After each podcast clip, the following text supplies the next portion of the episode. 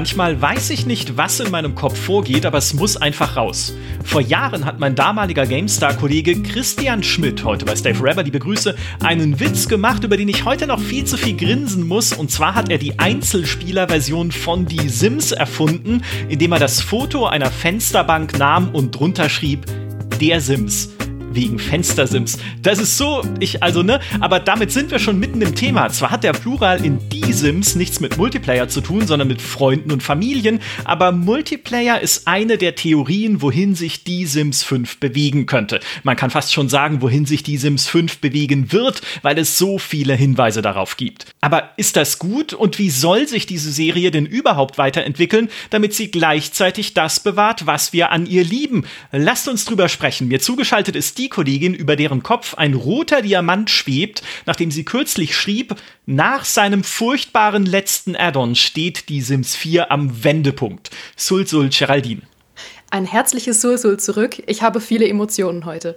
Sehr gut, sehr gut. Alle steck sie, also kanalisiere sie alle in den Diamanten, damit wir auch immer sehen, wie es dir, wie es dir gerade geht. Er ist dunkelrot. Okay, okay, es wird krass. Ebenfalls mit dabei ist die Kollegin, deren Sims überdurchschnittlich viele Unfälle zu erleiden scheinen und die schon mit dem Team hinter der Sims-Alternative Paralives gesprochen hat, Dag Dag Natalie. Sul Sul und Dag Dag an alle. Ich habe ja meine eigene Theorie, wie ein Sims 5 aussehen könnte und die dürfte nicht ganz unumstritten sein. Wir werden sehen, dazu gleich mehr. Zuvor folgt noch eine österliche Ankündigung. Vom 14. bis zum 21. April läuft auf all unseren Websites bei GameStar, GamePro und mein MMO die große Ostereiersuche, bei der ihr jeden Tag tolle Preise gewinnen könnt. Wie das geht, fragt ihr? Na, indem ihr Ostereier sucht. Wir haben jeden Tag mehrere digitale Eier in unseren Artikeln versteckt. Täglich müsst ihr drei davon finden, um an der Verlosung des Tagespreises teilzunehmen. Präsentiert wird euch unsere Osteraktion von P-Cloud, Europas sicherstem Cloud-Speicher. Das Schweizer Unternehmen legt nicht nur Wert auf Datenschutz, sondern auch auf faires Pricing. Statt Abogebühren zahlt ihr einen einmaligen Preis und behaltet den Cloud-Speicher für immer. Bei jedem Ostertagesgewinn legt P-Cloud noch einen 20-Euro-Gutschein für Amazon obendrauf. Drei Monate lang könnt ihr P-Cloud übrigens kostenlos testen. Ihr bekommt 500 GB Cloud-Speicher ohne Zahlungsdaten, ohne Abo-Falle, ohne Einschränkungen. Den Link zu diesem Angebot findet ihr wie immer in den Show Notes.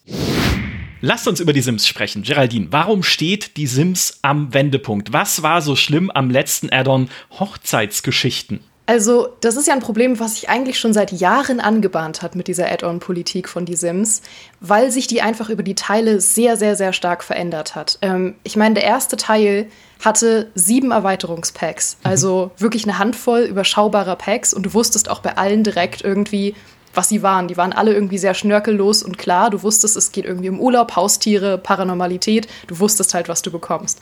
Und das hat sich über die Jahre sehr stark verändert. Und jetzt drei Teile später sind wir bei 51 Erweiterungspacks ähm, und vier verschiedenen Add-on-Typen. Mhm. Und es geht ja immer weiter. Und man weiß nicht mehr, was man bekommt. Und dieses Problem ist einfach immer schlimmer geworden. Die Add-ons wurden immer kleinteiliger. Und Hochzeitsgeschichten war jetzt so ein bisschen der Höhepunkt davon. Weil Hochzeitsgeschichten zum einen einfach ein Thema ist, wo man sich dachte, na gut, möchte dafür jetzt echt jemand noch so viel Geld ausgeben, weil es war ein vollwertiges Gameplay-Pack, also die mittlere Add-on-Variante. Ähm, ja, es ist kompliziert. Mhm. Und dann kam dieses Add-on raus und war halt furchtbar verbuggt. Es war wirklich das verbugteste Add-on in der Geschichte von Sims. Und es ist zwar normal, dass die Add-ons teilweise ähm, bei so vielen halt gegenseitig mal Probleme machen am Anfang, aber Hochzeitsgeschichten war unspielbar und dadurch hat die Stimmung in der Community sich seit diesem Add-on halt sehr stark gewandelt und ich glaube, spätestens jetzt ist der Punkt, wo die Leute halt einfach wütend sind über die Add-on-Politik und halt noch mehr darüber reden als vorher und sagen, wie lange soll denn das noch so weitergehen, dass irgendwie so halbherzige Add-ons auf den Markt geschmissen werden, damit die Sims auch ja nie aufhört, Add-ons rauszubringen, weil die produzieren die ja am laufenden Band. Ja, ja und es, äh, wie du sagst, es wird auch immer, immer kleinteiliger, was man da kaufen kann. Es gibt elf Add-ons, die 40 Euro kosten, also die wirklich großen Pakete aber davon äh, ist, glaube ich, das letzte erschienen im Juli 2021. Kann das sein? Also schon Moment her. Äh, Landhausleben war das. Dann genau. gibt es die Gameplay-Packs. Das ist Stufe 2 für 20 Euro. Das ist jetzt sowas wie Hochzeitsgeschichten. Dann gibt es Accessoire Packs, also äh, im Prinzip Ausstattungspakete halt, wo man sich dann seine Wohnung schön einrichten kann. Und es gibt aber noch mal eine kleinere Variante davon. Accessoire-Pack kostet 10 Euro und das kleinste sind dann die Sets. Die gibt es erst seit 2021, ist der mhm. neueste Erweiterungstyp, weil sie dachten, wie können wir noch kleinteiliger werden und noch äh, dann im Kleinen auch teurer. Äh, das sind dann halt so irgendwie moderne Männermode-Set oder äh, blühende Räume mit irgendwie so Blütenmöbeln und sowas. Also vier unterschiedliche Add-on-Arten, die Sets als neueste Ausprägung und du hast es schon gesagt, insgesamt gibt es 51. Nathalie, blickst du da noch durch?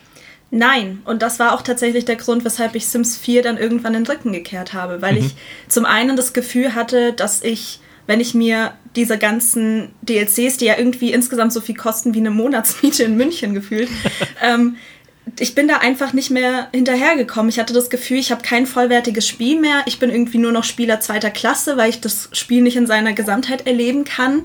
Und dann wusste ich natürlich auch nicht, okay, wenn ich mir jetzt DLCs tatsächlich kaufen wollen würde, wo fange ich da an? Was kaufe ich mir? Was lohnt sich? Was lohnt sich nicht? Und ähm, ich war dann irgendwann so überfordert mit dem Ganzen, dass es mir wirklich die Lust an dem ganzen Spiel verdorben hat. Und dann bin ich abgestiegen. Wegen dieser blöden DLC-Politik. Was mich ja total verblüfft hat, ähm, das ist nur eine Randnotiz eher, aber ich wusste nicht, dass es so ist.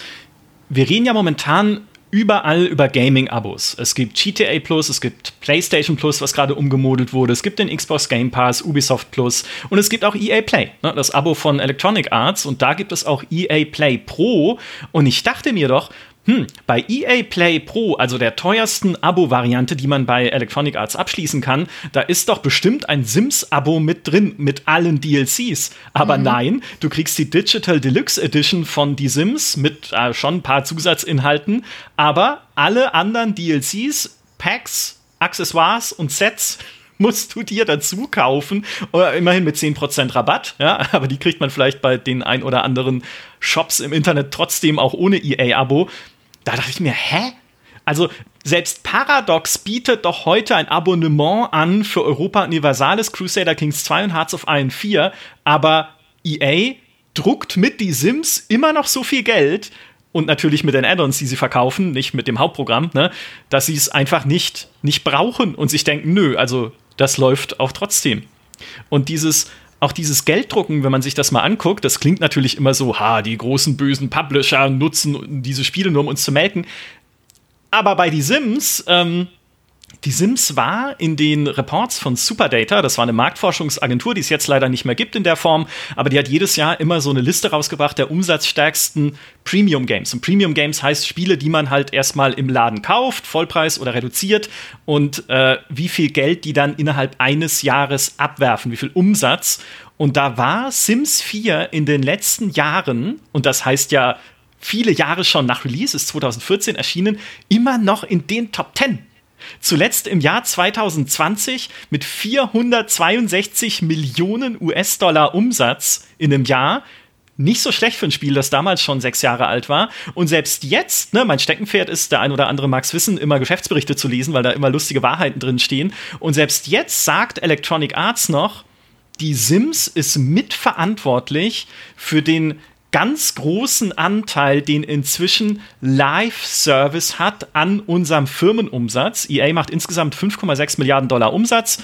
Stand Geschäftsjahr 2021, das im März 2021 geendet hat. Also nicht mehr so super aktuell auf heute bezogen die Zahlen, aber trotzdem, man kann daran viel ablesen. So 5,6 Milliarden Umsatz, 4,01 Milliarden davon mit Live-Services also mit allem, was irgendwie ist. Ingame-Käufe, DLCs, äh, FIFA Ultimate Team natürlich und auch Madden Ultimate Team. All das sind 71,3 Prozent des gesamten Electronic Arts Umsatzes und sie schreiben selbst in ihrem Geschäftsbericht, die Sims ist ein wesentlicher Bestandteil davon. Und als mhm. ich das dann gelesen habe, dachte ich mir so, ja klar, warum sollst du da ein Abo anbieten? Weil hier läuft doch, die Leute kaufen es doch. Aber wenn wir jetzt bei dem bisschen bei der Add-on-Problematik jetzt bleiben, ne, du kriegst immer kleinere Pakete, wo du immer weniger weißt, was soll das überhaupt? Du hast irgendwie, wie viele Add-ons gibt es mit paranormalen Inhalten? Vier? Fünf? Ja. Also, ja, ja, das ist schlimm. Also normalerweise, du hattest halt bei Teil 1 hattest du einfach ähm, Hokuspokus als ein paranormales ja. Add-on. Und selbst bis Sims 3 hattest du immer noch total übersichtliche Add-ons, wo du wusstest so, hey, möchte ich mein Sims-Spiel paranormal machen mit halt ähm, Vampiren, äh, Elfen waren das damals und äh, ja, Zauberei generell. Und jetzt mittlerweile ist das alles aufgesplittet in, es gibt eins mit Hexerei und Zauberei, es gibt eins mit Vampiren, es gibt aber auch noch eins irgendwie mit Halloween, wo dann auch Geister mit drin sind. Und du, du fragst dich die ganze Zeit, was steckt denn wo drin? Ich möchte doch einfach nur paranormal Ja oder Nein entscheiden mhm. und nicht irgendwie das in fünf verschiedenen Add-ons aufgesplittet haben. Und jetzt, jetzt sagst du, jetzt muss der klare Cut kommen und ein Die Sims 5? Ja. Aber das sieht aktuell ähm, ein bisschen spannend aus, muss ich sagen. Also ja. Sims 4 ist ja der Teil, der mit Abstand am längsten läuft von allen Teilen bisher. Normalerweise liefen die Teile bei weitem nicht so lang, wie jetzt Sims 4 schon läuft. Mhm. Normalerweise wurde da schon längst der nächste Teil wieder angekündigt. Und gut, wir wissen, dass Sims 5 in der Entwicklung ist, weil regelmäßig äh, Stellen ausschreiben und so weiter darauf hindeuten und auch ähm, ja, Geschäftsberichte und so weiter immer wieder von dem, vom nächsten Teil sprechen, auch wenn noch nie von Sims 5 explizit die Rede war. Ähm, aber trotzdem wurde nie irgendwas angekündigt. Und jetzt irgendwann werden die Leute halt langsam ein bisschen nervös. Zusätzlich kamen jetzt halt neue Infos, ähm, dass äh, aktuell äh, geplant wird, dass Sims 4 immer noch mehrere Jahre unterstützt wird. Und das ändert ein bisschen alles, weil ich habe ehrlich gesagt immer noch damit gerechnet, dass die Ankündigung von Sims 5 so ein bisschen bevorsteht. Mhm. Und das könnte sich jetzt ändern. Es könnte halt zwei Dinge bedeuten. Es könnte entweder heißen, dass Sims 4 und Sims 5 koexistieren werden noch für eine Weile und dass Sims 5 sehr, sehr anders sein wird als Sims 4. Oder dass es tatsächlich noch ja, ein paar Jahre hin ist, bis wir damit rechnen können. Ja, ich habe ja, ich ja eingangs schon gesagt, ich habe eine Theorie und ich wollte sie eigentlich erst später vorstellen, aber sie passt jetzt an der Stelle ganz gut. Ähm, auch ein bisschen, wenn man diesen, diesen Hintergrund im Kopf behält, dass die Sims wahrscheinlich die wertvollste Marke ist, die Electronic Arts besitzt. Weil bei Battlefield ist es so, mm, also man hört, da ist in letzter Zeit ein bisschen was schiefgegangen und sehr viele andere Dinge, die sie machen, gehören ihnen nicht, weil sie Lizenzen dafür brauchen. Also die FIFA-Serie, die natürlich mega erfolgreich ist, dafür brauchen sie die Fußballlizenzen, die ihnen nicht gehören. Für die Madden-Serie genau dasselbe. NHL im Kleinen auch, aber das lassen wir, das klammern wir jetzt mal aus. Und auch die Star Wars-Spiele, logischerweise Star Wars gehört Disney, auch das ist keine eigene Marke. Sie haben natürlich darüber hinaus noch Need for Speed und äh, Plants vs. Zombies und noch ganz viele andere Marken, aber keine davon hat diese Magnitude und die, die schiere Größe und Langlebigkeit von die Sims. Und wie gesagt, das ist eher eine Info jetzt für den Hinterkopf, aber schon sehr zentral, glaube ich, dafür, wenn man überlegt, wie könnte es damit weitergehen? Und ich begebe mich jetzt auf die dunkle Seite, sozusagen. Nichts von dem, was ich jetzt argumentieren werde. Und wir werden auch gleich drüber reden, was es bedeuten würde und was uns lieber wäre als das, was ich jetzt skizziere. Nichts von dem ist mein persönlicher Wunsch, aber ich halte es nicht für unrealistisch. Und wir beginnen diese Geschichte an einem Punkt und bei einem Spiel, das ich schon oft im Podcast angeschnitten habe, weil es vieles zeigt von davon, wie die Industrie heute funktioniert. Und das ist mal wieder, vielleicht für einige von euch, für andere von euch neu, Roblox. Roblox ist ein Spiel, das 2006 äh, schon gestartet ist, also vor in der Steinzeit, kann man heute fast schon sagen. Aber heute ist es eines der erfolgreichsten Spiele der Welt. Statistiken zufolge spielen 57 Prozent aller Kinder in den USA Roblox. Mindestens einmal im Monat, nehme ich an. Und ähm, das alleine ist schon eine sehr äh, äh, frappierende Zahl. Es gibt Millionen Summen logischerweise, die damit verdient werden. Es gibt Millionen täglich und monatlich aktiver Spielerinnen und Spieler in Roblox. Und was ist das für ein Ding? Es ist eine Plattform für einen Spielebaukasten, vor allem für Kinder, aber nicht nur. Insbesondere, weil viele der Inhalte da überhaupt nicht kindgerecht sind oder nicht mal internetgerecht, möchte ich sagen. Da gibt es Extremismus, Gewalt, Horror und sonst was. Also auch an alle Eltern, die zuhören, bevor ihr eure Kinder da ransetzt, guckt euch das lieber mal genau an, was man da alles runterladen kann. Roblox tut zwar auch was, um da Inhalte zu entfernen, die nicht okay sind, aber es kommen halt auch immer wieder neue. Das heißt, äh, da muss man ein bisschen auf die Kinder aufpassen, gilt ja generell, auch wenn sie Minecraft spielen. Roblox aber ist mit diesem Baukastenprinzip, ne, wir bieten im Prinzip eine Plattform und einen Editor, mit dem man eigene Spiele bauen kann. Jeder kann in Roblox eigene Spiele bauen. Da gibt es dann kleine Shooter, es gibt irgendwie Skating-Parcours, es gibt Wettrennen. Also alles, was man mit diesem Editor halt quasi basteln kann in klein. Und auf dieser Plattform kann man dann, wenn man selbst das Ding spielt, einfach aussuchen, okay, welches Spiel will ich als nächstes spielen? Na, probiere ich doch mal hier den Halloween-Shooter aus. Oh, guck mal, da gibt es eine Mod, wo man, oder irgendwie so ein Minispiel, wo man vor Zombies flüchtet. Und da drüben gibt es ein Rennspiel und das ist so ähnlich wie Mario Kart und so weiter und so fort. Also ein riesiges Sammelsurium an Minigames, die ähm, man dann halt äh, da ausprobieren kann. Also, und es hört nie auf, weil immer neuer Nachschub kommt von der Community. Und dieses Konzept ist so clever, weil es einerseits etwas ausnutzt und jetzt sickert langsam die Sims mit rein, was äh, Publisher erst seit kurzem als wertvolle Ressource begreifen, nämlich die Kreativität der Community.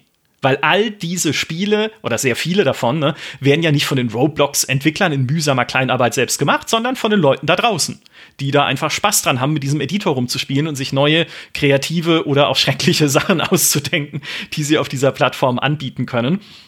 Was Roblox dann allerdings draus gemacht hat, ne, also Modding und sowas kennt man ja aus anderen Spielen, unter anderem aus einem, über das wir heute viel reden. Aber was Roblox geschafft hat, ist, daraus ein eigenes Wirtschaftssystem zu bauen, denn man kann in Roblox Ingame-Währung kaufen, die Robux, und mit diesem Robux kann ich dann unter anderem natürlich Kosmetik kaufen für meine Spielfigur, aber ich kann auch Minigames, also Spiele kaufen, die kostenpflichtig angeboten werden von ihren Entwicklern in Roblox. Und ich kann dann in diesen Spielen wiederum Ingame-Items kaufen oder sowas wie Ingame Speed Boosts oder Ingame XP Boosts. Also es ist eigentlich ein eigenes, eine eigene Ökonomie, ein eigenes Universum. Es wird ja auch viel über Roblox gesprochen, wenn es um die ganze Metaverse-Debatte geht, die wir auch schon im Podcast aufgearbeitet haben, mit all wiederum ihren Schattenseiten, dass es dort inzwischen auch Auftritte echter Marken geht, auch Kleidungsmarken. Da kannst du in die Sneaker-Welt gehen und dort für deine Spielfigur Sneaker kaufen gegen echtes Geld und dich dann zusammen mit Freunden dort treffen und irgendwie auch noch so ein Skating-Parcours machen, weil das so Skater wer ist, ich kenne mich da nicht aus. Aber, ne, also dieses, dieser Bau einer Plattform, die man unter anderem monetarisiert über die Kreativität der Community, das könnte doch, und ich betone nochmal, es muss nicht die beste Lösung sein für uns alle, aber das könnte doch ein gutes Rezept sein für ein Die Sims 5. Und meine Struktur für ein Die Sims 5 sieht folgendermaßen aus. Du hast im Prinzip deine Hub-Welt. Also deine Hub-Welt mit deinem eigenen Sim. Ich glaube nicht, dass man nur einen Sim spielen kann. Es gab zwar mal dieses, dieses Projekt, diesen Prototypen äh, Sims Olympus, aus dem dann die Sims 4 geworden ist, weil Sims Olympus ein Multiplayer-Spiel sein sollte, sie dann aber gemerkt haben, es ist schlecht und bei Tests kommt es nicht gut an. Und dann haben sie quasi diese, diese Engine von Olympus und die Assets daraus genommen und daraus Sims 4 gebaut. Deswegen ist Sims 4 auch so mager gestartet, weil das eigentlich was ursprünglich ganz anderes sein sollte. Und da war das Konzept, du spielst nur einen Sim, der sich dann in Sims Olympus in dieser Multiplayer-Welt mit anderen treffen kann. Aber das wäre für mich eine zu starke Abkehr von dem, wofür Sims eigentlich steht. Also ich glaube, du hast schon natürlich deine Hubwelt mit deinem Haus mindestens und deiner eigenen äh, kleinen Familie, von der aus du dann aber, wie es in Sims 4 jetzt schon ist, nur offline, andere Hubs besuchen kannst um dich dort dann auch, und das wäre der Multiplayer-Aspekt, mit anderen Menschen und anderen Sims und ihren vielleicht Familien zu treffen. Also da könnte man dann zum Beispiel eine Geisterwelt dran flanschen, eine Star Wars-Welt, eine Vergnügungsparkwelt, eine Campingwelt. Ne? Also all das, was man momentan mit Add-ons nachliefert, kannst du genauso hier nachliefern. Und wenn ich an das Gute in Electronic Arts glauben wollen würde, dann würde ich sagen, dass diese anderen Welten, die du besuchen kannst, privat, äh, Quatsch, shared sind, ja, also da triffst du andere Leute es kann aber auch private Welten für dich persönlich geben. Also, dass du dann, wie in die Sims 4 quasi deine eigene Stadtkarte hast, auf der du deine Privatsphäre genießen kannst und dein Haus und deine Familie halt so, äh, wie sagt man, verwalten? Familie verwalten? Ich glaube, das ist das richtige Wort. Ähm, wie du das Familienverwalter, möchtest. ja. Ja, das sagt man doch, ne? Wenn ich an das Böse in Electronic Arts glauben darf, dann nur, wenn du bezahlst. Weil auch das ermöglicht Roblox, private Server gegen Geld. Also auch die kannst du dann gegen Robux kaufen. Und Fallout 76 macht das zum Beispiel auch. Auch da kostet es Geld, eine private Welt zu betreiben, die nur du selbst und deine Freunde betreten können. Alle anderen kriegen eine Shared World, wo dann auch Fremde sich drin aufhalten können und irgendwie Schabernack anstellen und sich halt einfach fremde Menschen, ne? wer will das haben? Aber wenn du dann, wenn du allein sein möchtest, dann bezahl dafür. Das wäre wiederum ne, die böse Variante. Irgendeine Art von Privatsphäre-Einstellung, glaube ich, aber wird es geben. Und wenn Electronic Arts cool ist, an dieser Stelle lasse ich einfach eine Pause, damit ihr das selbst mit euren Gedanken füllen könnt, dann sind diese privaten Welten kostenlos und ich habe einfach meine Ruhe. Ich kann Freunde natürlich einladen, ne, wenn ich sage, komm, lass uns alle gemeinsam in meinem Haus eine Party feiern. Kann ja sogar cool sein, aber wenn ich es nicht möchte, kann ich es einfach abschalten. Wir glauben jetzt einfach mal an das Coole im Menschen für kein Geld. So. Und was das so spannend machen würde, ist, wenn du in diese anderen Welten reisen kannst, um dort halt irgendwie dir andere Sachen anzuschauen und äh, andere Dinge zu erleben, dann spräche ja in der Theorie auch nichts dagegen, den nächsten Roblox-Schritt zu gehen und zu sagen, wir lassen die Community auch selbst diese anderen Welten designen. Ja, also wenn dann jemand kommt und sagt, hey, ich habe Bock, eine kleine Stadtwelt zu bauen im Gebirge oder sowas, ne? Kleine, kleine Schneewelt oder irgendwie eine mit, mit Flüsschen und so, eine idyllische Bergwelt oder sowas, damit ihr euch da mal ein bisschen rumtreiben könnt. Da könnt ihr campen, da könnt ihr Bergrestaurants besuchen, da könnt ihr Skifahren, keine Ahnung. Und das bauen dann Spielerinnen und Spieler und bieten es an auf dieser Sims-Plattform aber eintrittspflichtig. Weil dann kannst du nämlich auch, wenn du Modder bist, ein bisschen Geld damit verdienen. Ist ja dann eins zu eins das Roblox-Prinzip, ne? Ich baue selber was, aber ich biete es dann halt auch an gegen Geld, damit ich davon leben kann. Das passiert heute schon in der Sims-Community zum Teil, aber extern, also nicht über Sims selbst vermarktet, sondern es gibt natürlich äh, Modderinnen und Modder, die sich über Patreon finanzieren beispielsweise. Oder gestern habe ich äh, eine Modderin gesehen, die verkauft halt T-Shirts und Tassen, also so Merch, ganz klassisch, um damit ihre Arbeit zu finanzieren. Und wenn ich das jetzt sehe als äh, der Teufelsadvokat von EA, denke ich mir, ach, das ist ja wundervoll. Wundervoll, diese Community zu sehen und auch, ich glaube, jeder Mensch würde zustimmen, dass Modding die Sims einfach besser macht, aber wir verdienen daran ja überhaupt nichts. Und neulich habe ich noch mit Bethesda telefoniert, die mal was von Bezahlmods erzählt haben, was, was äh, sensationell in die Hose gegangen ist. Aber wenn ich mir Roblox angucke, ne, wenn wir dieses Wirtschaftssystem schaffen können, dass man diese Inhalte halt nicht extern irgendwo runterlädt, diese Mods und extern kauft, sondern dass man sie bei uns im Spiel direkt über unseren Plattform-Browser ansteuern kann und freischalten kann über die Ingame-Währung, die wir selbst verkaufen, na dann gewinnen doch alle. Weil wir damit ja auch noch Geld verdienen, sozusagen. Und wie gesagt, ich, ihr dürft jetzt äh, bewerten, ob das eine positive Zukunftsvision ist. Zwei Dinge, muss man sagen, würden dann sowieso wegfallen. Das eine ist klassisches Modding. Also, das heißt, ne, ich kann irgendwie ähm, einfach frei an den Spieldateien rummanipulieren, um total kreative oder ausgefallene Sachen zu schaffen. Das wird da nicht mehr möglich sein, weil dann soll halt dieses Bauen in-game stattfinden mit den Tools und Baukästen, die Maxis, oder sind sie ja nicht mehr Maxis, Maxis gibt es nicht mehr, sondern EA Sims Division, wie auch immer die jetzt heißen, anbietet. Ne? Also keine externes Modding mehr, sondern nur noch bauen mit den Tools, die ich kriege von dem Entwicklerteam. Und das zweite, was wegfallen würde, sind Cheats. Kein Rosebud mehr, ja, kein, äh, was ist das, was ist Rosebud und das Motherload. andere? Ja, genau, danke. Und natürlich äh, Bullprop Testing Cheats True. Alles weg, weil äh, ihr könnt natürlich nicht mehr cheaten, aber ihr könnt ja Ingame-Währung kaufen, um zum Beispiel schnell ein Traumhaus zu bekommen über unsere EA-Plattform. So, das ist meine dystopische Zukunftsvision. Sie hat auch viel Cooles, finde ich, gerade wenn man an diesen Multiplayer-Aspekt denkt. Ne? Wir haben ja auch einen Community-Report gemacht zu The Sims, wo ganz viele Leute gesagt haben, Multiplayer wäre schon cool. Ja, also sich mit anderen treffen zu können und gemeinsam auch Dinge zu erleben. Das ist schon für uns auch der logische nächste Schritt für die Sims. Aber ich wäre nicht äh, des Teufels Advokat der Industrie, wenn ich daraus nicht eine Dystopie machen könnte. Jetzt seid ihr dran. Ist das die Zukunft, die ihr euch wünscht? Geraldine, Uff. sag was. Äh, oh Gott, ich bin erschlagen von dieser Dystopie. Ähm, also erstmal ist ein Sims ohne Testing Cheats Enable True kein Sims. ähm, ich, übrigens ist dieser, dieser Cheat, glaube ich, mit jedem Teil immer kürzer geworden. Ich meine mich zu erinnern, dass es in Sims 2 noch Bullprop Testing Cheats Enable True war, in Sims 3 nur noch Testing Cheats Enable True und ich glaube jetzt in Sims 4 ist es nur noch Testing Cheats True oder so, weil die Leute faul werden, es einzugeben. Ähm, also dieser ultimative Cheat, mit dem man alles machen kann. Ähm, aber unabhängig davon, ha, ich glaube, dass du recht hast, dass der nächste Teil auf jeden Fall in Richtung Live-Service ähm, und Multiplayer in irgendeiner Form gehen wird. Das sind ja auch Infos, die aus diversen Stellenbeschreibungen hervorgehen, aber man weiß halt nicht, was das bedeuten kann. Ne? Das kann alles bedeuten. Also Live-Service äh, kann halt Abo bedeuten, das kann aber auch ähm, mehr in die Richtung gehen, die du jetzt beschrieben hast. Und nein, mein Wunsch wäre ein anderer. also mein Wunsch wäre, dass die Sims sich weiter darauf konzentriert, primär eine Singleplayer-Erfahrung zu sein und eigentlich ja auch eine sehr intime Singleplayer-Erfahrung, ähm, die sehr, sehr persönliche Geschichten hervorbringt.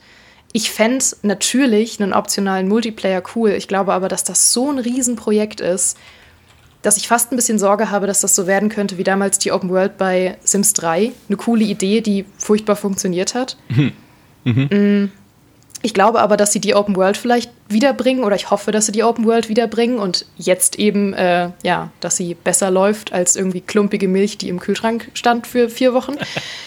ähm, das wäre ein Wunsch und ich hoffe, dass sie ähm, basierend auf dieser Singleplayer-Erfahrung sehr viel mehr sich wieder darauf konzentrieren, tolle Geschichten zu erzählen. Weil was viele gar nicht mehr wissen oder was vor allem Leute nicht wissen, die erst mit Sims 4 eingestiegen sind, Sims hatte mal eine richtig tolle Lore ja. und hatte mal richtig gute Geschichten. Mhm.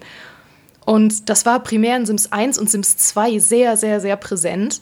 Ähm, zum Beispiel diese ganze Geschichte um Bella Grusel, die ja so ein Kultcharakter in Sims ist.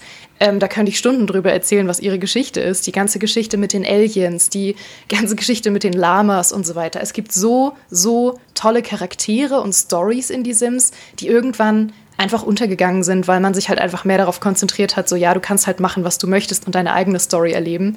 Und diese Lore ist sehr, sehr in den Hintergrund getreten und die habe ich eigentlich geliebt. Teilweise hatte das schon fast Elden Ring-Charakter, weil du in den Beschreibungen von Einrichtungsgegenständen irgendwelche Lore-Schnipsel bekommen hast. So zum Beispiel in der Beschreibung von irgendeinem Gemälde oder so, wenn du das im Katalog gesehen hast. Und dann stand da irgendwie, wen das Gemälde zeigt. Und plötzlich hat man die Info über diesen Künstler nochmal woanders gefunden. Oder man hat ähm, in den Erinnerungen von bestehenden Sims, die schon von EA im, im, Spiel drin waren, und dann hat man die Sims übernommen und konnte in die Erinnerungen von denen schauen und konnte sehen, dass die ganz abstruse Sachen erlebt haben.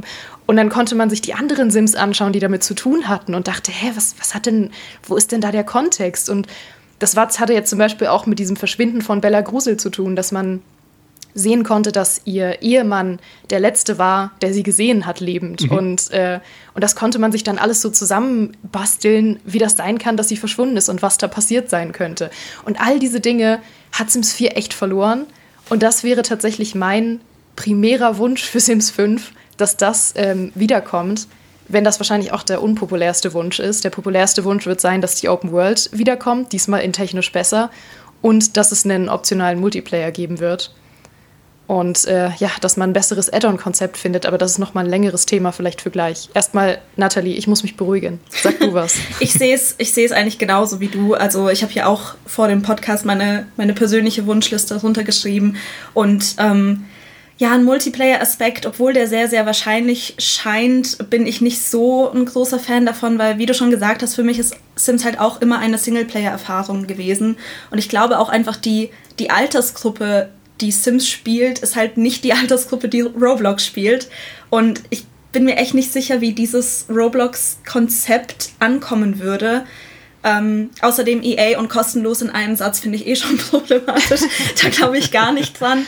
Also, ha, ich weiß nicht, ich wäre da echt kein Fan von diesem äh, Roblox-Konzept. Ich glaube auch, dass ein Großteil der Community sich tatsächlich mehr so eine Rückbesinnung auf alte Stärken und auf die alten Teile wünscht. Ich habe sehr, sehr oft gehört, dass sich Leute einfach so ein Remake von Sims 2 nochmal wünschen, weil das schon mhm. sehr, sehr viel sehr gut gemacht oh Gott, hat. Ja.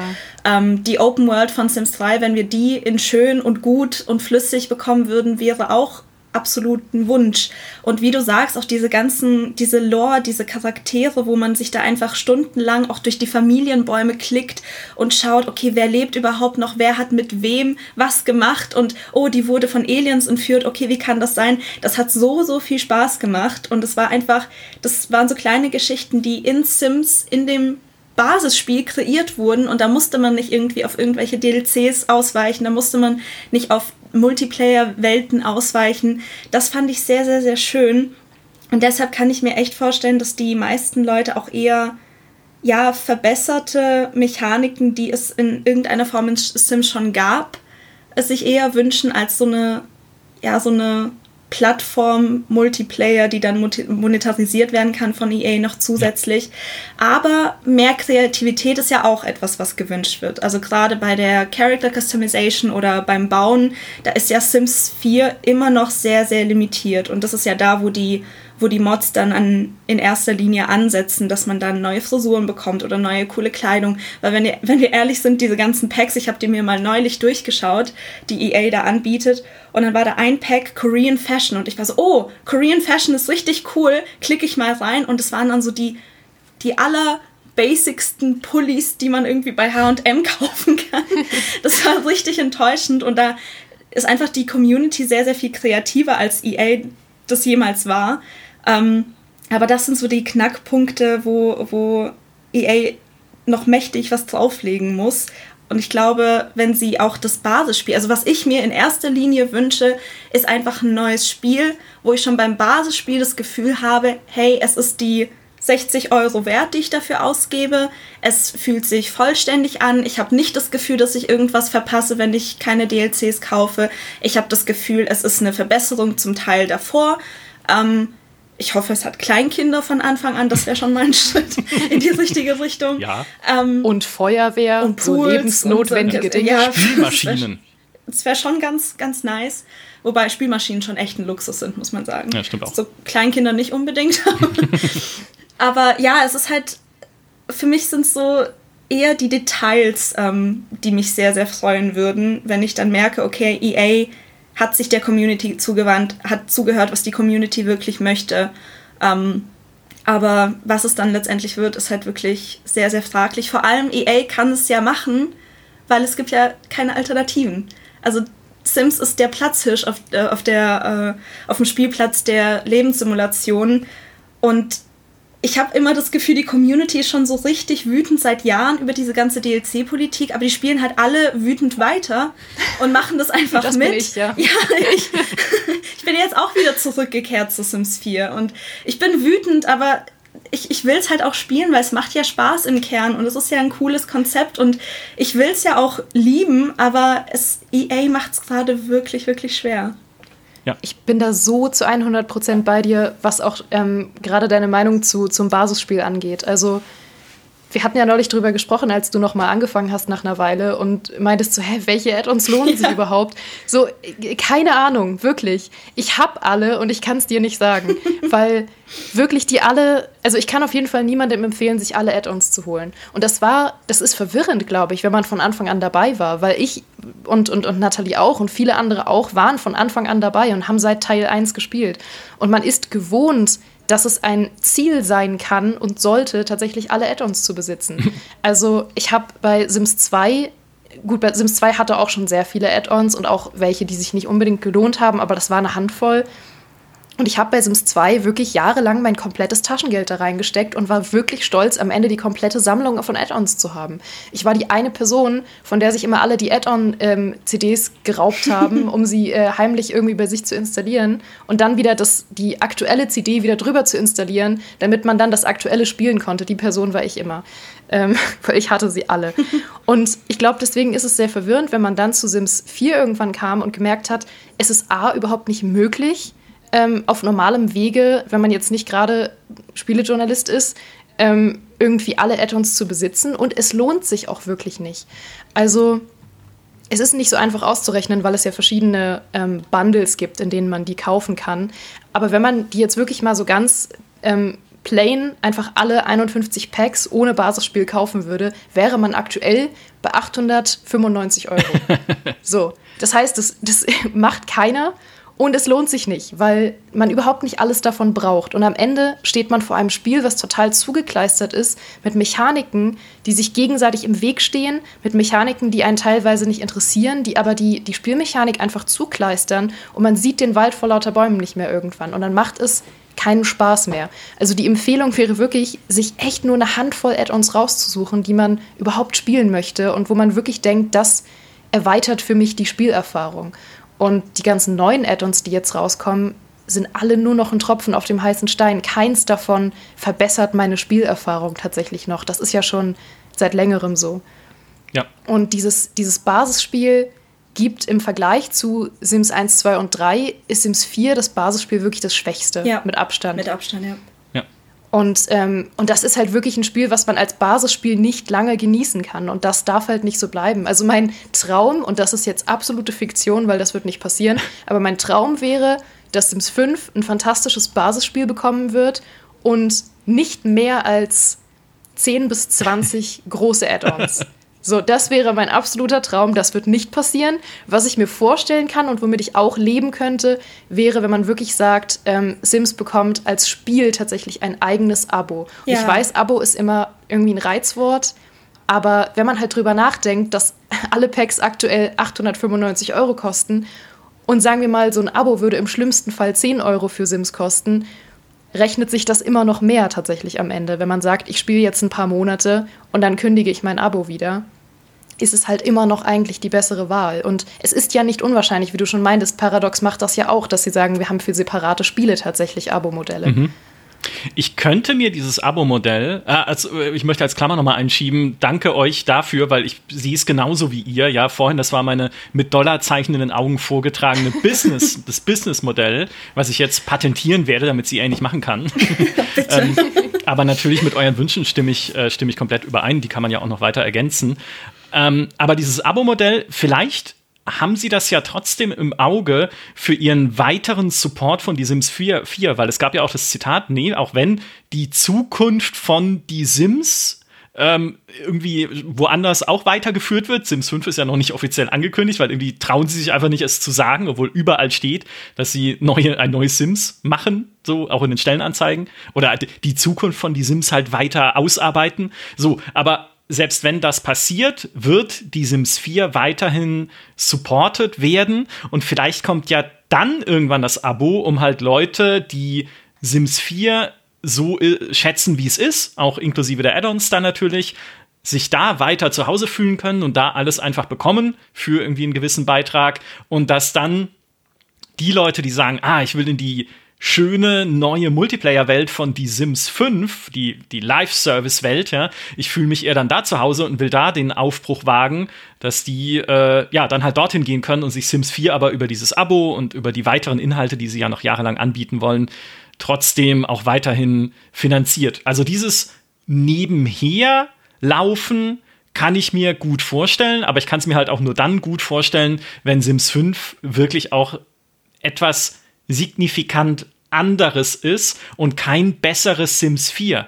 Ist das, was ich meine? Weil wenn Sims mhm. 5 ein besseres Sims 4 ja. wäre, warum sollte ich dann sagen, ich supporte Sims 4 noch ein paar Jahre, weil dann gehen doch alle Leute zu Sims 5. Das ist so, als würde Paradox jetzt noch Add-ons machen für Crusader Kings 2. Nein, sondern, also gut, okay, sie bieten ein Abo dafür an, das widerspricht, da widerspreche ich mir jetzt selbst, aber ich glaube nicht, dass sie das dann so anpacken würden, sondern dass sie die Sims 5 wirklich neu aufbauen als neue Art von Plattform. Und meine Quelle, auch wie ich über diese, das habe ich gar nicht gesagt, wie ich auf diese ganze Idee gekommen bin, was Roblox angeht, war ein Zitat von äh, Laura Miele, der Chief Studio Manager bei Electronic Arts, die gesagt hat, sie wollen die Kreativität der Community bei der Sims Zukunft, ne, bei die Sims 5 in den Mittelpunkt stellen und diese Kreativität, sie wollen ermöglichen, dass man die auf Marktplätzen teilt. Und bei Marktplätzen, das ist für mich immer das, das Alarmwort, denke ich immer so, aha, ihr wollt verkaufen und ihr wollt verdienen. Ja, weil warum soll's? Warum sonst äh, sollte man das so betonen?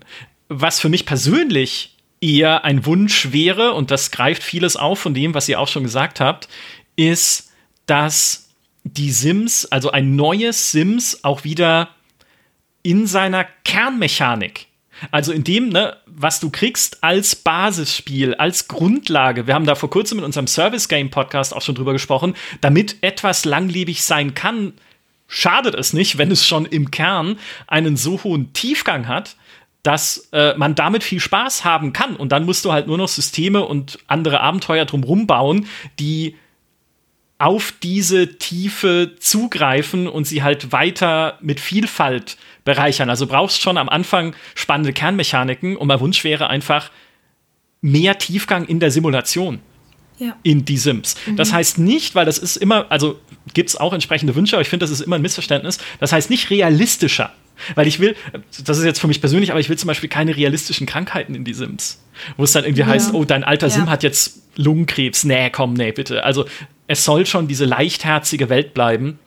Aber wenn man sich zum Beispiel anguckt, ich habe es jetzt extra nochmal gespielt für diesen Podcast, wie Romanzen in die Sims 4 funktionieren, es ist so simpel. Ja. Ich konnte jeden Menschen romanzen, der mein Haus besucht. Klar, mit den einen klappt es schneller, mit den anderen langsamer, aber es ist, es ist zu einfach weil es da auch zu wenige Überraschungen und unberechenbare Faktoren gibt, auf die du reagieren musst. Und Geraldine, du hast es ja selbst auch in deiner Kolumne geschrieben. Wie wäre es denn da, die Abneigungen und Vorlieben wieder zurückzubringen, die wir kennen aus der Vergangenheit, ja. dass du halt dann mit jemandem flirtest, aber die mag keine blauen Pullover. Und ich habe einen blauen, also das ist vielleicht ein übertriebenes Beispiel, ne? Aber oder sie mag keine dunkelhaarigen Männer und ich habe aber einen dunkelhaarigen Sim. Und wie komme ich da dann drum rum und wie schaffe ich es trotzdem? Und daraus halt dann Tiefgang zu, zu generieren. Das wäre das wär mein Wunsch. Da, ja. ich, ich, ich sag's so oft, aber ich habe so einen großen Wunsch, dass ich irgendwann mal ein Spiel spiele, egal ob das jetzt Sims ist oder irgendein Rollenspiel, wo ich versuche, einen Charakter zu romanzen und dann alles richtig mache, aber dann trotzdem einen Korb kassiere. So einfach, weil das ein zufälliges System ist und das Spiel zufällig entscheidet, ob es jetzt die Romanze eingeht oder oh. nicht.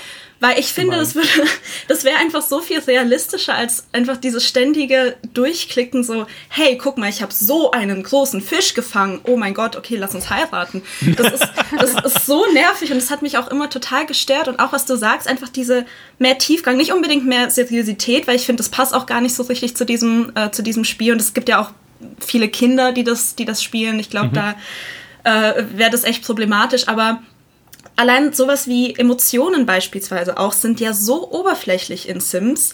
Also du machst irgendwas, dann ist dein Sim traurig und dann kommt so ein Countdown. Dann ist er erstmal traurig, alles was er macht. Er isst traurig seine Cornflakes, er geht traurig duschen, er sitzt traurig am PC und es ist so karikaturhaft und ich finde, da, da fehlt auch jegliche Individualität bei den, bei den äh, ganzen Sims, die man erstellt. Und da würde ich mir echt ein bisschen mehr Tiefgang wünschen, so dass einfach die die Emotionen und auch die Vorlieben gerne, die Ängste, die Wünsche, dass das alles irgendwie noch mehr äh, sich auswirkt auf die Art, wie dieser Sim überhaupt agiert in der Welt. Also dass das vielleicht auch seine Verhaltensmuster irgendwie beeinflusst beispielsweise oder die Art, wie er mit Menschen umgeht oder sonst irgendwas. Also ich würde mir da einfach sehr, sehr viel mehr Tiefgang wünschen. Und so einen anderen ähm, Wunsch, den ich habe, ist auch mehr, ja, mehr Altersstufen. Dass das nicht so nicht so abrupt immer ist und dass das vielleicht einfach auch ein bisschen noch mehr.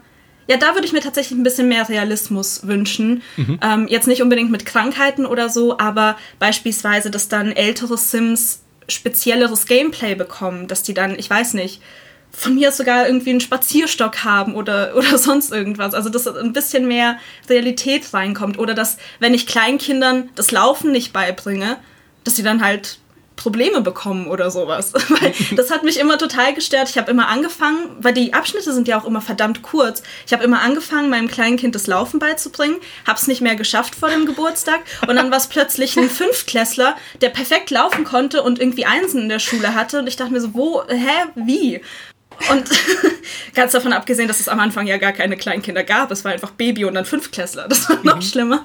Und ich würde mir da einfach noch ein paar mehr Zwischenschritte wünschen, um auch diese Experience noch mehr genießen zu können, weil ich habe immer das Gefühl, dass so vor allem diese diese erste Phase von Kindern so sehr, sehr schnell durchgerusht wird und dass der Fokus primär halt auf diesen Erwachsenen-Sims da ist.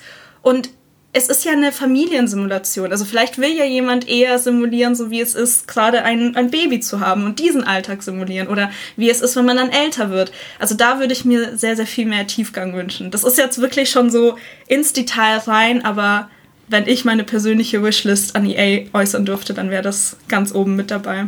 Ja, ich finde das aber auch super. Ja, es gibt auch äh, beispielsweise eine Mod, die ein interessantes Feature hat, die heißt Slice of Life. Die hat ganz viele Features. Ein Teil davon sind auch realistische Krankheiten oder dass man betrunken werden kann oder selbst Wuhu. Ähm, ich überlasse euch rauszufinden, was sich dahinter verbirgt. Aber ein Feature, das sie hat, und das finde ich sehr spannend, ist Erinnerungen sammeln und darüber reden. Also, dass ja. du im Spiel tatsächlich Situationen äh, speicherst sozusagen in deinem Gedächtnis als zukünftige Konversationsthemen und wie viel Persönlichkeit, wenn daraus vielleicht auch noch irgendwie Vorlieben und Abneigungen entstehen, wie viel Persönlichkeit deine Sims dann damit erlangen könnten, wenn du ja. halt äh, Leuten drüber, mit Leuten drüber reden kannst, wie du damals die Küche angezündet hast und dass du seitdem irgendwie Angst vor Feuer hast oder wenn du vielleicht auch mit Leuten über deine Eltern reden kannst, wie sie dir damals nicht das Laufen beigebracht haben und wie doof sie waren. das ja, kann, kann ein spannendes Feature sein. Ja. Exakt. Und da sagst du nämlich was mit den Mods. Ich habe nämlich zu all euren Wünschen eine Mod parat, die ich empfehlen kann. Weil alle eure Wünsche, die ihr habt, werden schon fantastisch in jeweils einer Mod für Sims 4 umgesetzt. Du hast Slice of Life schon erwähnt. Das ist ja so mit die bekannteste Mod für Sims 4, die es überhaupt gibt. Mhm. Weil sie eben wirklich sehr, sehr viel Komplexität in die, in die Simulation bringt. Ähm, aber zum Thema Romanzen kann ich ähm, Wonderful Whims empfehlen. Die macht nämlich genau das mit den Vorle äh, Vorlieben und Abneigungen, die ich wirklich geliebt habe in Sims 2. Also da waren die ja das erste Mal wirklich prominent und dann wurden sie wieder gekillt, weil sie dachten, das war cool, das machen wir nicht nochmal. ähm, keine Ahnung. Aber da habe ich es geliebt, einfach zu sagen, so, hey, vielleicht ist jemand unsterblich in jemand anderen verliebt, aber die Person hasst halt blonde Menschen. So, und dann musst du halt gucken, dass du da irgendwie drüber hinwegkommst. Aber das war natürlich nicht besonders komplex damals, sondern das waren ja nur jeweils irgendwie zwei äh, Features, die du einstellen konntest. Und Wonderful Whims macht äh, genau das, aber in sehr viel komplexer. Also du hast wirklich ein ganzes Menü, wo du quasi jedes Feature, was ein Sim möglicherweise haben kann, also sowohl visuell als auch von der Persönlichkeit her, ähm, oder sogar Sachen, die sie tragen, also alles, was der Sim irgendwie haben kann oder auch die Stimme oder wie sie sich geben oder so, kannst du ähm, einstellen, wie sehr das beeinflusst, ob man jemanden mag oh. oder ob man jemanden auch romantisch anziehend findet. Mhm. Dann kannst du zum Beispiel sagen, hey, ich finde Leute mit Brillen richtig sympathisch. Ähm, und ich finde, äh, weiß ich nicht, Leute, die ähm, Humor haben, finde ich romantisch total anziehend. Und dann kannst du auch jeweils sagen, wie stark das äh, eben beeinflusst wird. Oder du kannst das auch komplett zufällig machen und äh, dich überraschen lassen. Da werden dann eben auch noch so Faktoren mit reinberechnet, wie dass ähm, Sims zum Beispiel auch asexuell oder aromantisch sein können. Und du kannst generell einstellen, ob Sims ähm, objektiv als attraktiv wahrgenommen werden, mhm. was ja auch in Spielen sehr, sehr selten passiert und was ein Feature ist, was ich total cool finde, zu sagen, hey, die Leute reagieren darauf, ob ich einen ähm, objektiv attraktiven oder unattraktiven Charakter spiele. Und äh, diese Mod ist wirklich ganz, ganz fantastisch, vor allem da kann man sich wirklich lange reinfuchsen. Und ähm, dann gibt es eben noch Slice of Life und dann gibt es noch, was diese Emotionen angeht, Meaningful Stories. Das löst genau dieses Problem, dass diese Emotionen so komplett zufällig und sehr karikativ sind, wie du schon meintest, Nathalie. Weil es ist ja wirklich teilweise so, entweder bist du halt den ganzen Tag traurig, weil irgendwas völlig Banales passiert ist. Gleichzeitig kann es aber auch passieren, dass du irgendwie deine Frau stirbt und danach siehst du aber eine richtig schnieke Vase und dann hast du den Tag deines Lebens, weil schöne Vase gesehen, jetzt bin ich richtig gut drauf. So, es ist einfach komplett zufällig. Und Meaningful Stories fixt das so ein bisschen, weil es das ein bisschen realistischer macht. Ähm, es hat zum Beispiel so ein System, dass Sims nur wirklich dann ähm, glücklich sind. Also ähm, glücklich ist ja eine, eine, ein Zustand, den sie haben können. Und wirklich glücklich sind sie nur dann, wenn zum Beispiel was wirklich, wirklich Gutes passiert. Also wenn sie irgendwie befördert worden sind oder den ersten Kuss hatten mit ihrer großen Liebe oder so. Und äh, gleichzeitig schwankt es eben nicht die ganze Zeit so wild hin und her, sondern die Übergänge sind ein bisschen softer und realistischer und schöner. Gleich mal aufschreiben. Ja, ja. direkt, direkt notiert. Ähm, äh, äh, das ist, äh, jetzt ist aber natürlich, ne, du sagst, es sind Mods. Ob das die Richtung ist, in die dann auch Electronic Arts gehen wird, was die Simulation angeht, wer weiß, weil das ja erstmal vielleicht nicht das Ziel ist bei diesem neuen Sims mit diesem Multiplayer-Fokus. Vielleicht hoffen sie da auch mehr auf Emergent Storytelling. Generell, ne, im Multiplayer passiert halt einfach in jedem Spiel mehr Quatsch als im Singleplayer, theoretisch. Aber es klingt so schön alles. Und das Gute ist, und jetzt, äh, Nathalie, da haben wir es endlich. Das mhm. Gute ist, es gibt ja zwar in, über die Jahre immer mal wieder und viele davon sind auch nichts geworden oder so, aber es gibt ja Sims-Alternativen und eine davon, und da hast du schon auch mit den Entwicklern gesprochen, ist Paralives, die da mehr Tiefgang und eine fast schon beunruhigende Detailverliebtheit hm. reinbringen wollen. Ja, Paralives ist wie so dieses riesige Becken, das alle Wünsche von Sims-Fans auffängt und ich habe das Gefühl, dass die langsam so kurz vorm Überfließen stehen, weil ähm, ja, für, für diejenigen, die Paralives vielleicht noch nicht kennen, es ist eben auch eine Lebenssimulation, die gerade schon über mehrere Jahre in Entwicklung ist und noch sehr, sehr lange, glaube ich, in Entwicklung bleibt, weil es ein relativ kleines Team ist, das daran arbeitet. Und was man von Paralives bisher gesehen hat, waren hauptsächlich Videos, die sich auf wirklich, wirklich winzige Details konzentrieren. Zum Beispiel auf sowas, dass man im Character Creator die Größe einstellen kann von einem Sim oder ihnen einen mittleren Namen geben kann oder Sommersprossen oder dass sich ein Sim, wenn er das Haus betritt, die Schuhe auszieht. Und das sind alles, das sind so wirklich die, glaube ich, die, die schönsten Träume von Sims-Fans, dass einfach so, so viel Detailverliebtheit in ein Spiel kommt. Ähm, macht natürlich auch ein bisschen Sorgen, um, ob das dann überhaupt was werden kann, gerade wenn es so ein kleines Team entwickelt und ob sie sich da nicht etwas übernehmen. Und genau deshalb habe ich da auch nochmal nachgefragt, so wie es denn sein kann, dass wir immer noch nicht wissen, wie überhaupt so diese Grundlage vom Spiel aussieht, also wie sich das überhaupt spielen wird, aber schon so, so, so, so viele Kleinigkeiten und Details von diesem Spiel wissen. Und da hat der Studiogründer mir erklärt, dass diese Details, die sie vorstellen, dass das gar nicht so viel Arbeit für sie ist, aber sehr, sehr wichtig fürs Marketing, weil das natürlich dann das ist, was die Leute sehen wollen, was die Aufmerksamkeit auf dieses Spiel zieht. Und im Hintergrund arbeiten die natürlich an dieser Basis, an dem Gameplay, an dem Baumodus. Da gab es ja erst neulich äh, ein 10 Minuten langes YouTube-Video, wo man sehen konnte, wie dieser Baumodus funktioniert, wo es dann runde Wände gibt oh mein Gott, es ist sowas Banales, oh, ja. aber jeder flippt aus, wenn er dieses Video sieht. Oder dass man ohne Probleme einfach einen Boden bauen kann und da eine Stufe reinbringt. Ja. Ohne dass es irgendwie das ganze Haus zerhaut oder so. es ist einfach, es ist fantastisch.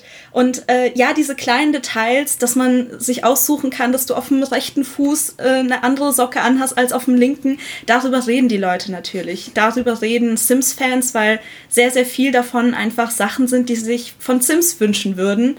Und ähm, deshalb ist es auch für Paralife so wichtig, das nach außen zu bringen. Und die eigentlichen, also die großen Sachen, an, die sie grade, an denen sie gerade arbeiten, die sind jetzt zu diesem Entwicklungszeitpunkt noch nicht so interessant. Ähm, ich bin aber unheimlich gespannt, was aus diesem Projekt wird. Ähm, ich hoffe, dass es gut wird, weil ich finde, Sims und EA braucht mal so ein bisschen mehr Konkurrenz.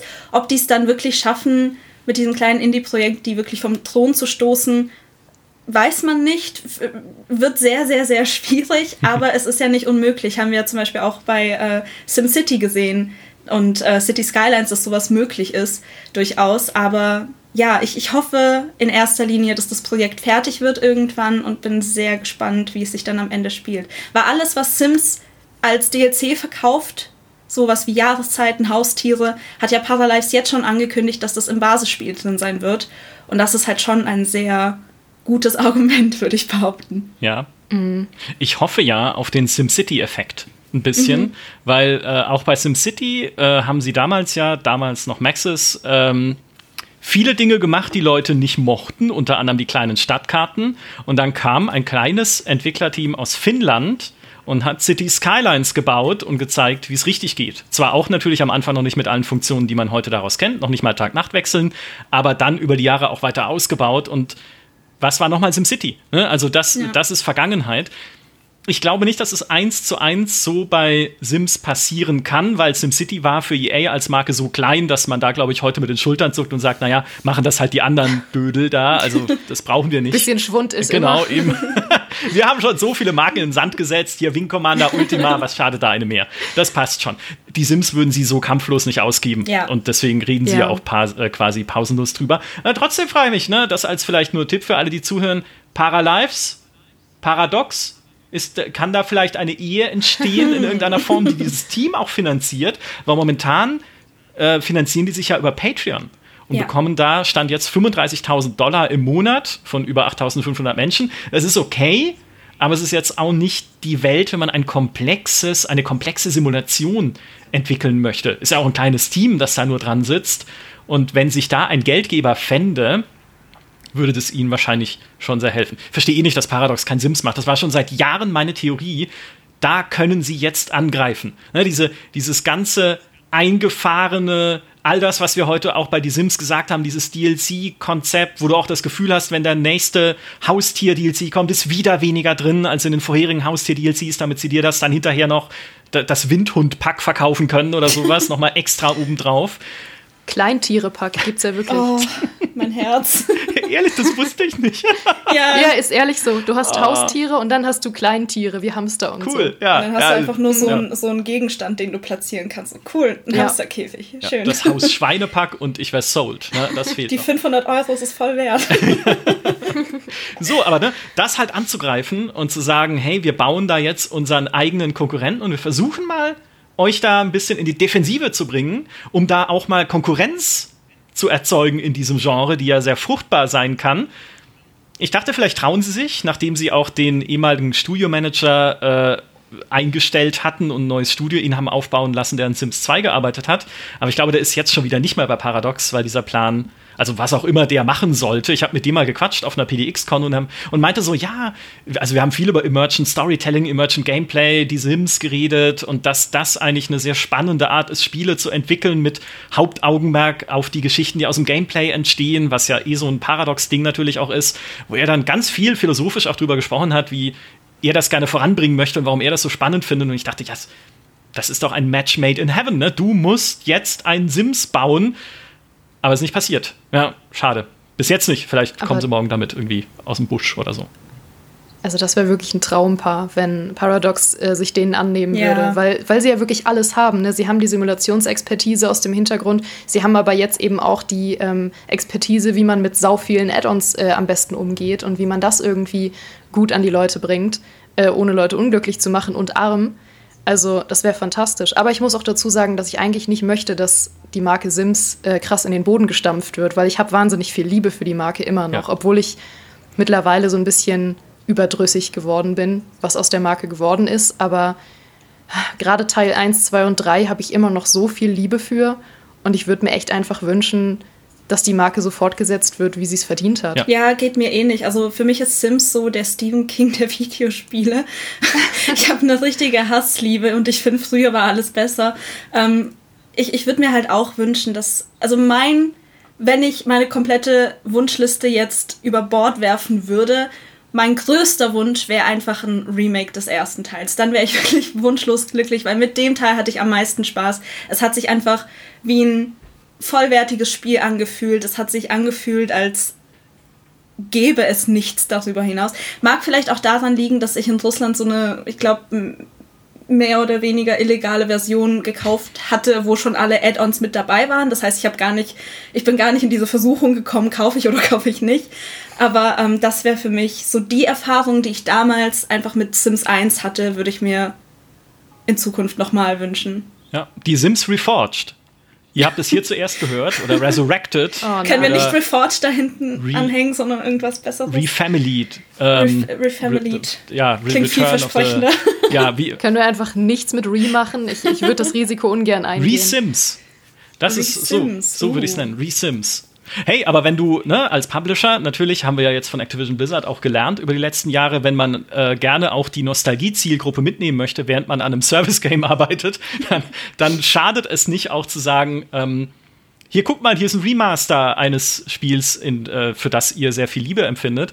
Aber gut, auf der anderen Seite, das ist ja Sims 4 im Prinzip, äh, wenn sie das weiter betreiben, ist es ja dann die alte Version das, das alte Sims, was noch weiter existieren wird. Es gibt noch einen Wunsch, über den ich gerne mit euch sprechen würde, weil ich ihn ganz oft in euren Kolumnen gelesen habe, oder zumindest in der von Geraldine, aber ich bin anderer Meinung, nämlich was Zeitmanagement und Spielgeschwindigkeit angeht.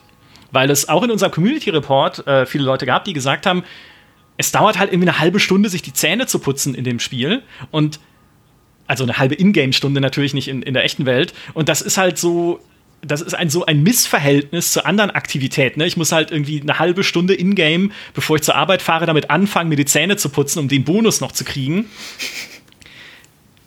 warum, warum würde man sich wünschen, dass dieses Zeitmanagement realistischer wird? Lass mich mal so sneaky fragen, bevor ich sag, dir sage, was mir daran gefällt. Ich, ich, bin gerade ganz unsicher, was ich dazu geschrieben habe. Erklär mich auf. Ich, ich, weiß es gar nicht mehr. Äh, ungefähr das, was ähm, ich gerade gesagt habe. Echt? Habe ich das geschrieben? Kann, du, es kann auch jemand dir. anders gewesen sein, aber ich, ich attribuiere jetzt, jetzt einfach so dir. Ein Ghostwriter. Ja. Geraldine. Nee, wenn du das sagst, werde ich das geschrieben haben. Ähm, nee, tatsächlich habe ich dazu gar nicht so eine starke Meinung. Das Einzige, was für mich, das driftet ein bisschen davon ab, aber das Einzige, was für mich in die Richtung geht, ist natürlich die Arbeitszeit, die man einfach immer rumkriegen muss, bis dieses verdammte Karriere-Add-on kommt, wo man auch mit arbeiten gehen kann. Und dann sitzt man da irgendwie, keine Ahnung, fünf Minuten in Echtzeit zu Hause und wartet, dass der Sim nach Hause kommt. Aber übers Zähneputzen habe ich, wenn ich ehrlich bin, noch nicht so intensiv Stimmt, nachgedacht. Stimmt, ich sehe auch also gerade, das Meinung. hast du gar nicht geschrieben, sondern äh, GamePro hatte das geschrieben in einem, in einem Wunschartikel. Ich schmeiße hier alles wild durcheinander, wie die Add-ons bei den Sims. Es tut mir leid. Ähm, aber ich habe diesen Wunsch mehrfach gelesen. Zumindest. Ich glaube, Geraldine hat übers Kochen oder so geredet und übers Essen. Aber ich habe dazu zwei Dinge zu sagen. Also ich bin nicht dafür, dass man unbedingt äh, die Zeiten jetzt beim Zähneputzen verkürzen müsste, damit es realistischer ist, weil dann kommt sehr, sehr schnell ein Problem auf, das ich eh schon mit dem Spiel habe, nämlich, dass die Sims so unfassbar unselbstständig sind. Wenn ich denen nicht sage, so, hey, deine Blase platzt gleich, geh mal auf Klo, dann bleiben die einfach neben dem PC stehen und pinkeln sich in die Hose. Und ich denke mir so, du bist erwachsen. So, so mach doch, geh doch einfach auf Klo. Ich bin enttäuscht von dir. Aber wenn ich dann will, dass sie irgendwas machen, was deren Charakter entspricht, oder wenn sie verhungern, statt irgendwie zum Kühlschrank zu laufen, selbstständig, gehen sie zum Bücherregal und fangen an zu lesen. Und ich denke mir, da, da ist halt sehr, sehr, noch sehr, sehr viel Luft nach oben. Und wenn man, wenn ich mir vorstelle, dass alle Aktivitäten verkürzt werden, um realistischer zu sein, dann kommt man halt häufiger in diese Situation, wo der Sim aufgabenlos ist und dann kompletten Quatsch macht. Ich glaube, das würde total in die Hose gehen.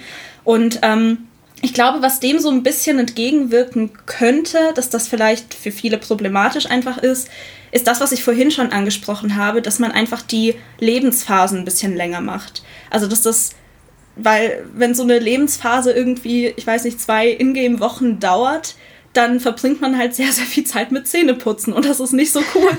ähm, und da würde ich mir einfach wünschen, dass man mehr Zeit hat, um auch unterschiedliche Dinge in einer bestimmten Lebensphase zu erleben und auszuprobieren, bevor es dann, bevor es dann weitergeht. Ja, was mich an diesem, an dieser, äh, an diesem Wunsch nach einer verminderten äh, Spielgeschwindigkeit oder halt nach einer Beschleunigung von kleinen Dingen ähm, was mich da abschreckt, ist, dann könnte ich gar nicht mehr, wie aktuell mit meinem Sim in die Sims 4, jeden Tag einen Science-Fiction-Roman schreiben.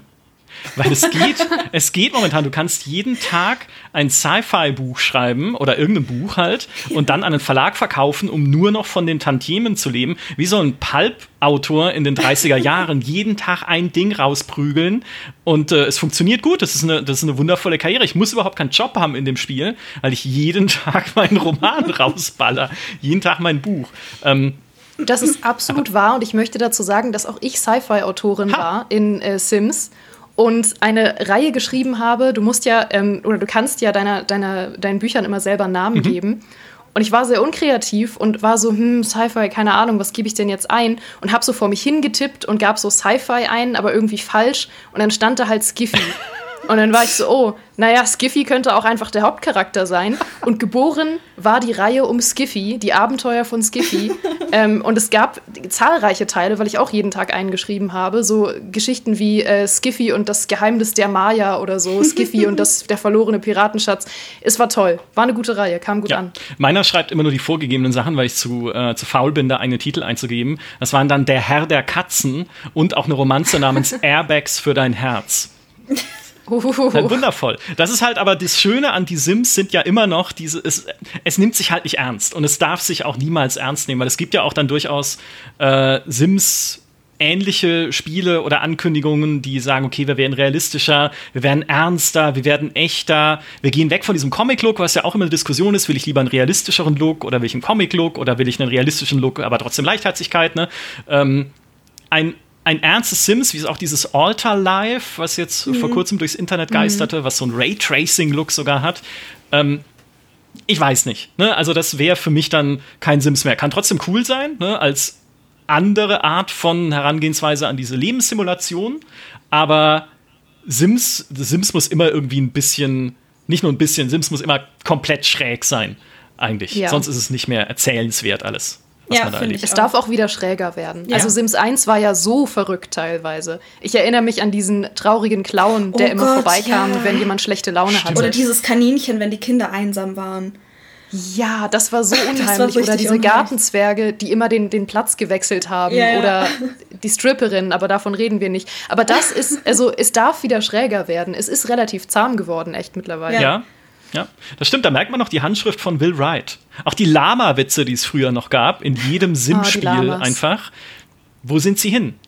Diese kalte, herzlose Businesswelt von Electronic Arts hat uns unsere Lama-Witze genommen.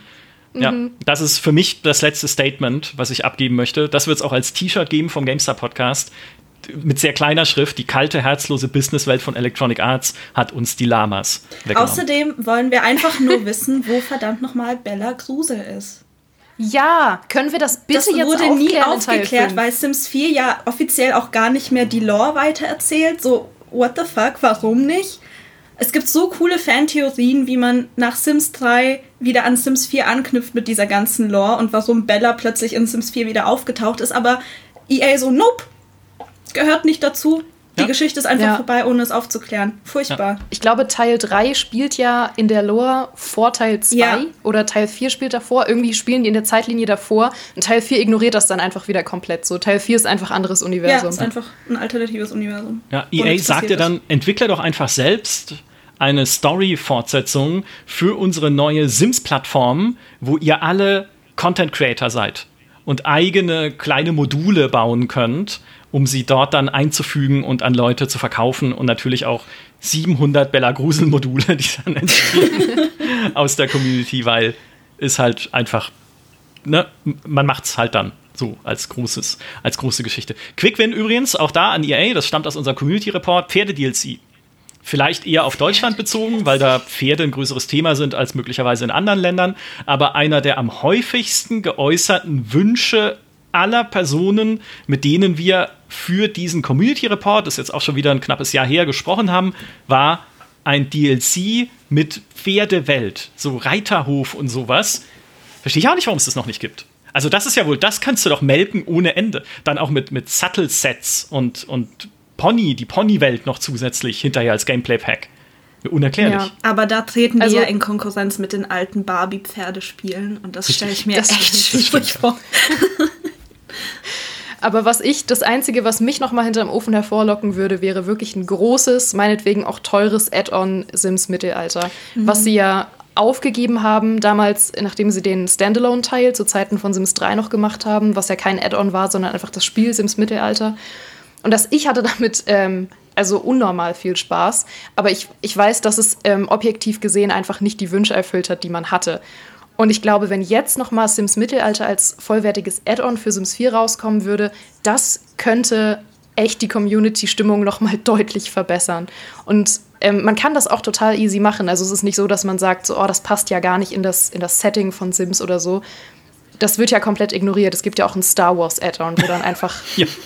keine Ahnung, Sturmtruppen halt irgendwie durch die Sims-Welt laufen. Also das ist ja mittlerweile, da kann man ja machen, was man will. Also es wäre absolut möglich. Ja. Ja, das war, ich hatte mir das tatsächlich noch aufgeschrieben, ähm, aber ich wusste, also es hat für mich jetzt nicht mal reingepasst. Also deswegen finde ich super, dass du es erwähnst, weil bei meiner, bei meinem ganzen dystopischen Plattformkonzept, was ich vorhin äh, vor euch aufgebaut habe, auch da würde das problemlos funktionieren, weil du ja sagen kannst, es gibt in deiner, in deiner Sims-Welt das Zeitreise- und Dimensionsportal, in das du sogar mit deinen Charakteren dann in diese Mittelalterwelt wechseln kannst, um da halt äh, mhm. äh, Burgherrin zu werden oder dich bei Ritterturnieren äh, zu be berittern und solche Sachen. Also theoretisch dieses, also ich sage, es ist nicht nur dystopisch. Ne? Also es gibt Elemente ja. davon, wo ich mir denke, das könnte halt spannend sein, gerade wenn du weggehst, was auch sehr verlo äh, verlockend wäre von dieser Open-World-Idee hin halt zu einer Hub-basierten Idee. Ich kann in andere Welten gehen, von meiner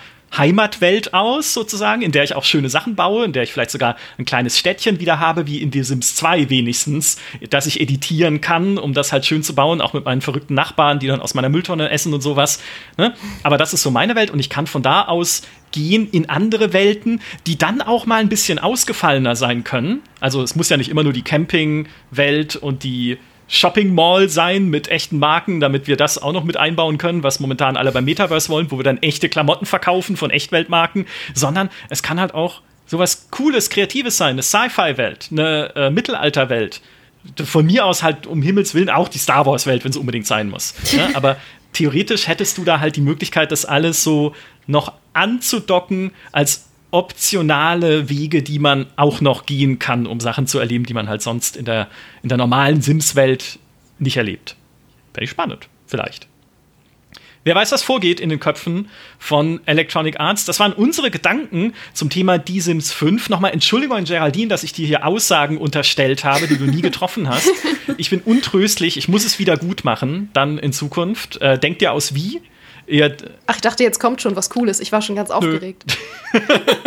Na gut, ich sag's dir im nächsten Podcast. Das wird jetzt eine, wird eine Fortsetzung. Sehr gut, genau. Ähm, vielen Dank, Nathalie, auch äh, für alle Geschichten, Einblicke und Parallax. Ich glaube, das behalten wir im Auge. Das, ich glaube, da, yes, das kann noch spannend werden. Vielen Dank definitiv an alle, die uns heute zugehört haben und Spaß haben mit Die Sims. Mal gucken, was passiert. Ich glaube, es dauert nicht mal lange, bis wir es erfahren, bis ein neues oder das neue Sims auch uns mal enthüllt wird. Wer weiß, ob es dieses Jahr ist, aber nächstes Jahr, glaube ich, spätestens. Spätestens dann müssen sie mal herausrücken damit, was die, Zim die Zims Zukunft für uns bereithält. In diesem Sinne, macht's gut, bis zum nächsten Mal. Tschüss. Tschüss. Ciao.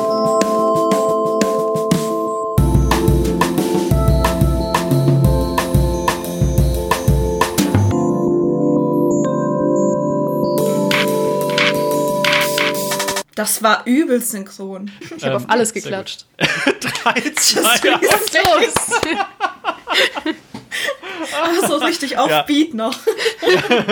3, 2, 1.